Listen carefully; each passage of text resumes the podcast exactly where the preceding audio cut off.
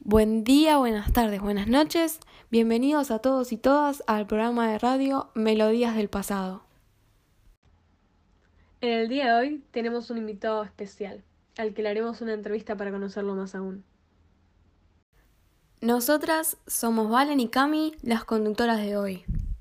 A continuación, le damos la bienvenida a nuestro invitado, José Hernández.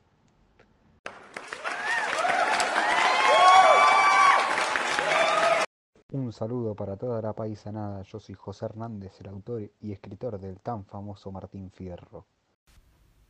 José, bienvenido. Le teníamos un par de preguntas para que nuestros oyentes puedan conocerlo un poco más. Adelante, comencemos con esto.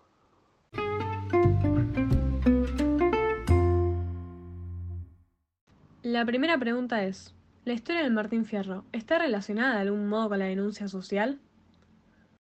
Las discriminaciones y los abusos de poder que sufre Martín Fierro son los que sufren todos los gauchos en el último tercio del siglo XIX. En este sentido, con su historia individual, Fierro denuncia las condiciones de vida de gaucho, dirigiéndose a quienes conocen estas injusticias pero no hacen nada para frenarlas. El payador Martín Fierro reflexiona sobre la suerte maldita, que comparte con todos los que, como él, nacieron gaucho, trasladando a un plano filosófico su crítica social. Qué buena reflexión, José. Por otro lado, ¿cómo te presentarías a vos y cómo presentarías al gaucho Martín Fierro para los que no los conocen lo hagan? ¿Encontrás diferencias entre ustedes?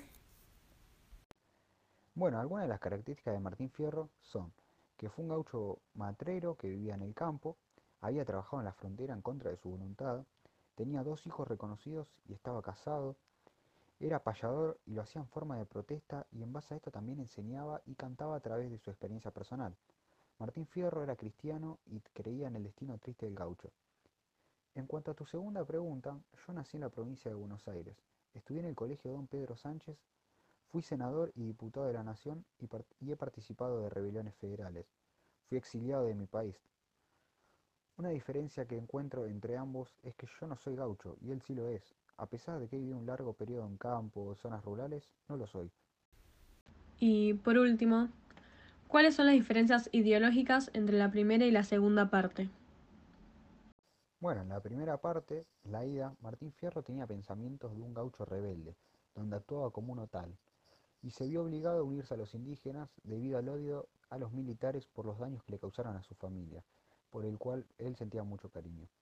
En la segunda parte, La Vuelta, Martín Fierro cambia de pensamiento, se acostumbra a los indios y viene con la idea de darles un mensaje a sus hijos para el futuro. Bueno, muchas gracias. Realmente ha sido una entrevista muy interesante y hemos podido aprender un poco más acerca de su historia, José, y la de su gaucho Fierro. Muchísimas gracias por habernos visitado. Realmente nos ha ayudado a conocer un poco más lo que sería nuestra historia como argentinos. Muchas gracias a ustedes por hacer de esto posible. Nos vemos en otra ocasión, si les parece. Sí, con mucho gusto. Pero bueno, con esto vamos cerrando la emisión de hoy. Gracias a todos los oyentes que nos vienen escuchando desde el comienzo. Hasta la próxima.